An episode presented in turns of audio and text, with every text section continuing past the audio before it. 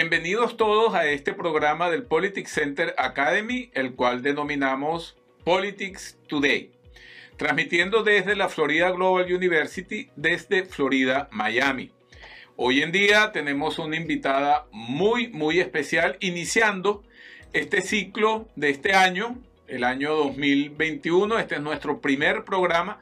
Estamos abriendo fuego con una persona muy querida, con una gran conocedora de la realidad migratoria, una amante de Venezuela, además.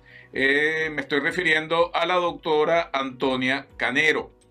Hoy el tema que vamos a tratar es un tema muy interesante eh, que se denomina DD versus TPS, el cual pretende una brindar una información, aclarar una serie de dudas sobre la diferencia de estos dos instrumentos con base a las expectativas de regularización migratoria de los latinos en general y de los venezolanos en particular que se encuentran acá en Estados Unidos. Bien, bienvenida Antonia, es un placer tenerte en, en nuestro programa. Gracias, gracias por invitarme. Bien. espero que tengamos un éxito en levantar el interés para esta ley que nos va a beneficiar a nosotros, los venezolanos, que lo digo como reencauchado. Perfecto, perfecto. El presidente Trump, Antonia, antes de culminar su periodo presidencial, emitió un orden decretando el DID para, Venezuela, para los venezolanos presentes en USA. Luego, una vez que jura la presidencia el presidente Biden, se reinicia y toma cuerpo una iniciativa legislativa encaminada a someter, a presentar ante el Congreso Nacional la, una aprobación de un TPS para venezolanos.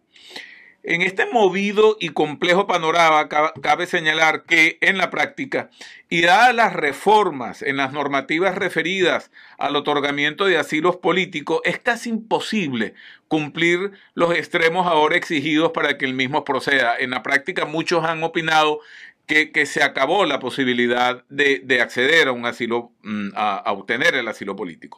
Dada la profunda experticia que, nuestra invitada posee en el complejo tema, le preguntamos, Antonia, ¿qué es un DID?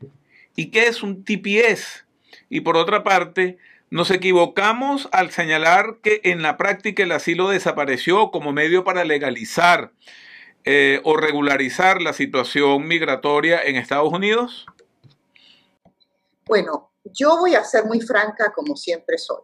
El DID es un decreto presidencial eh, ya ese presidente no existe, pero eh, es un decreto que no ha sido revocado y que hay que ponerlo en práctica. No es complejo de poner en práctica, es simplemente hacer un formato de registro, eh, pero eso no existe. El DED se llama, ah, es un, un nombre que se le ha dado al Deferred Enforced Departure. Deferred Enforced Departure quiere decir que si estás a punto de ser deportado, si te están levantando por la, el cogote y te están sacando del país, ellos tienen que parar. Y te van a dar un permiso de trabajo mientras estés acá y duraría 18 meses. Pero el DED no otorga estatus y es algo que tiene un fin definitivo. Por otro lado, tenemos años Uh, con nuestra congresista Debbie Wasserman Schultz, entre otros, eh, y Mario Díaz Balart, que han propuesto el Temporary Protected Stay. El Temporary Protected Stay tiene dos formas de que se puede implementar y se llama TPS. El Temporary Protected Stay puede ser invocado por un presidente, como lo hizo el presidente Obama, pero si lo invoca un presidente, es fácil de desinvocar. Se revoca con otras palabras, eh, que fue lo que ocurrió con varios TPS que existían por miles de muchos años acá eh, durante la presidencia del presidente Trump. Entonces, hemos estado tratando, y digo hemos porque somos un grupo fuerte, de implementar el Temporary Protected Stay por ley. Y fue introducido eh, el 5 de enero por Debbie Wasserman Schultz y uh, Mario Díaz Balart. Um, y en el Senado fue introducido el 25 de enero. ¿Qué es el GPS? Le da a la persona una protección temporal, pero también es reconocido como estatus. ¿Qué quiere decir eso? Bueno, en inmigración es la palabra clave. Si tú tienes estatus, tú puedes cambiar de estatus, tú puedes extender tu estatus y tú puedes optar por otro estatus de residencia, que es muy diferente a lo que es el DED. Eh, es actualmente una ley que tenemos todos los venezolanos que empezar a apoyar y empezar a pedir que nuestros congresistas y senadores nos apoyen. ¿Por qué? Porque el asilo no da estatus. Hay 85 mil venezolanos esperando su primer cita con el Departamento de Inmigración. En Miami nada más.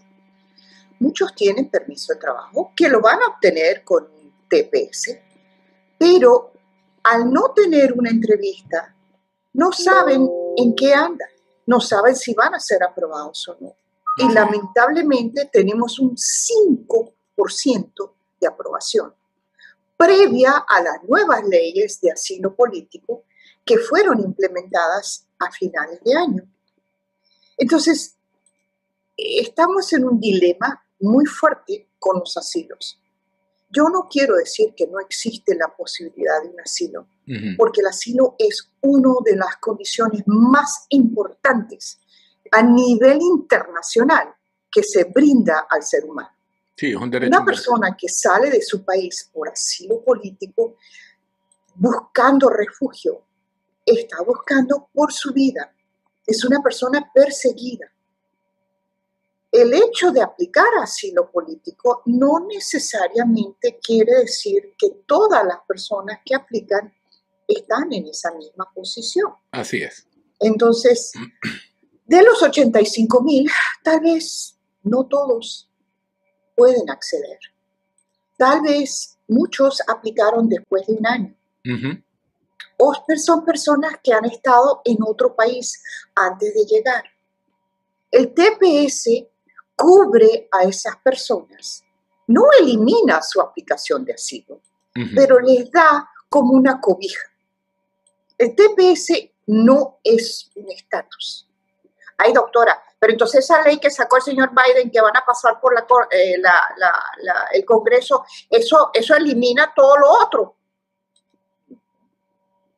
Es una ley propuesta que puede darle eventualmente a las personas que están acá sin documentos o sin estatus autorizado una residencia.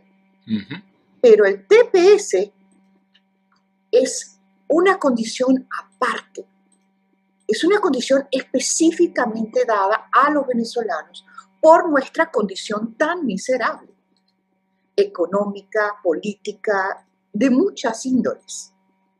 Y es una condición que nos da protección por 18 meses, pero que aún no ha sido aprobada la ley y no existe una forma de acceder a estatus. Gracias, Antonia. Este, rápidamente dime, ¿los ciudadanos de qué países se han visto beneficiados con un DID o con un TPS? Y, y en, general, rápidamente, ¿en qué consecuencias ha tenido en su condición de migrantes en Estados Unidos?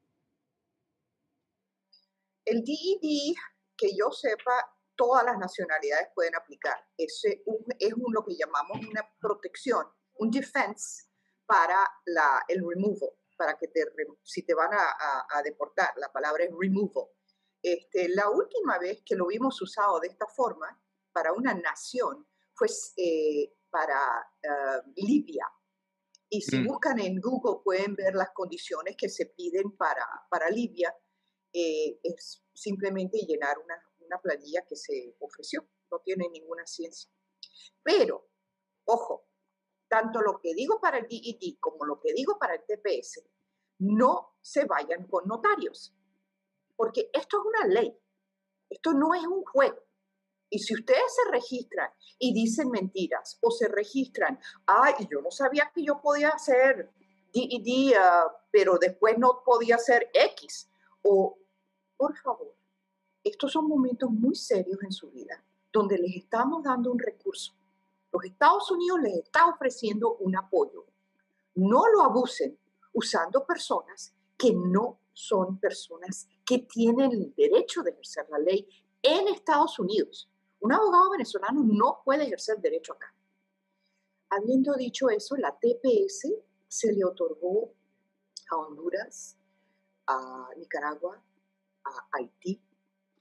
Um, esos tres países han sido, uh, le han quitado el TPS, fueron a causa de um, eh, un, terremoto terrible, un huracán y una condición de terremoto, huracán y otros desastres que siempre ha tenido Haití.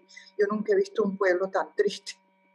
Um, pero en nuestro caso está otorgado por las condiciones tanto económicas como políticas, como un reconocimiento de un caos social. Bien, Antonia. Les recordamos que hoy en nuestro programa Politics Center Today tenemos como invitada a la doctora, a la doctora Antonia Canero tratando el tema DED versus TPS. TPS. Antonia, sobre la base de tu experiencia como experta en temas migratorios y atendiendo al seguimiento constante y permanente que hace sobre el tema, ¿qué posibilidades tendría la, la aprobación? Así, ¿Cómo lo ves tú? ¿Cómo, cómo percibes yo lo veo muy bien. Yo creo que todo el mundo está en pro del TPS. El DED fue algo que se lanzó al final, ah, pero yo creo que los republicanos no se van a poner a TPS porque es un alivio. Eh, los venezolanos votaron muy ah, fuertemente por los republicanos. Y yo creo que esta es una ley que tiene apoyo a nivel global, tanto de la derecha como la izquierda, del medio, del pobre, del rico. Pero hay que hacerlo aprobar. Entonces, la gente cree que eso sale del cielo y no es así. Uno tiene que llamar a los senadores. Solo hay dos, Scott y Rubio. Y tenemos que hablar con nuestro congresista. Nosotros tenemos a Debbie Wasserman Schultz y tenemos a Lincoln Díaz, Mario Díaz Polar, que son dos de nuestros congresistas aquí en Miami, que son los que propusieron la ley. Vamos a llamar y buscarles apoyo. En nosotros los venezolanos estamos en todo el país. Vamos a concentrarnos en llamar a todas nuestras amistades, a toda la gente que conocemos, a todos los empresarios que conocemos, gringos o no, para que llamen a su congresista y a su senador y pidan que esta ley sea expeditamente aprobada. Esto no es una ley de Biden, esto es una ley de nosotros el Congreso y el Senado de los Estados Unidos. Con nosotros hoy la doctora Antonia Canero, socia fundadora de Antonia Canero, quien ha ejercido en Miami, Florida desde el año 92.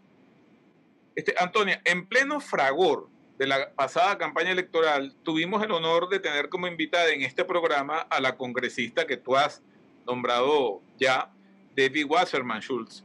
Eh, y ella estuvo acá precisamente con tu hija, con, con Michelle Canero, en una entrevista maravillosa acerca de, las perspectivas sobre la, situación migratoria de los venezolanos acá en Estados Unidos. y ella, la, congresista Debbie Wasserman, fue muy crítica respecto a las políticas migratorias eh, eh, que sobre migración eh, se habían implementado durante la presidencia del presidente Trump. Ya para finalizar, según tu amplia experiencia y conocimiento sobre la materia, la compleja materia de la política migratoria, ¿qué diferencias, en este caso, podrían identificarse ya entre la administración Trump y la administración, Trump y la administración Biden eh, sobre, el tema migratorio específicamente? ¿Y qué piensas tú de si se abren o podrían abrirse expectativas positivas tanto desde la Casa Blanca como desde el Congreso? para los migrantes venezolanos. ¿Cómo lo aprecias tú de esta perspectiva y en función de tu conocimiento como, como experta en el área migratoria? Yo, yo conozco al presidente Biden y es un hombre que lo que él dice, lo hace. Él nunca ha sido una persona que va por otro lado. Él tiene menos de 60 días en el poder y ya hemos implementado más o menos 15 eh, revocatorias y cambios de dirección en inmigración que son muy indicativas de una apertura hacia la inmigración a nivel mundial. Yo no digo que una es buena o mala, pero la administración previa era una, ah, una administración que miraba hacia adentro, a, reforzar lo que es Estados Unidos y no quería gente de afuera. Eh, incluso se hizo una barrera a todo inmigrante que quería venir nuevo. Eh, eso se eliminó, el decreto que decía que los inmigrantes de, de afuera que no estaban en el país, que tenían una oferta un green card, no podían entrar, se eliminó hace una semana. Eso también fue el caso para todos los casos de visas de trabajo. Se habían parado la mayor parte de las visas de trabajo, eso también fue eliminado. Tenemos una apertura hacia eh, México y una, una reforma de una ley previa que decía que todos los asilados tenían que esperar en México, que hacía una condición muy, muy seria ah, de, de, pobreza y de, sanas, de sanitation, no sé cómo decirlo, de sanidad. En unos campamentos hechos uh, se ha cambiado ah, radicalmente la actitud hacia los niños y los la juventud menores de, de 17 que han llegado a este país en los últimos cuatro o cinco años y su detención y, y su, rechazo del país. También se ha aperturado una reforma impresionante que está actualmente en Congreso. Nosotros no, hemos tenido una reforma migratoria del año 97 eh, y de verdad que estamos necesitando unos cambios. Y eso se presentó, pero es una prioridad. Vamos a decirlo, pro inmigrante, hoy es una prioridad de esta administración y personalmente de una persona que yo creo que es una persona muy sincera y que da su palabra. Siempre me recuerdo un poco de ese dicho de, de Carlos Andrés, este hombre sí camina, da la cara y va de frente. Así pienso yo en Biden. Bueno, muchísimas gracias Antonia por aceptar esta invitación y que nos ha dado muy buenas noticias, nos, nos, ha, nos ha, digamos, como que eh, alimentado el optimismo. Entonces, muchísimas gracias a la doctora Antonia Canero. Gracias a ti.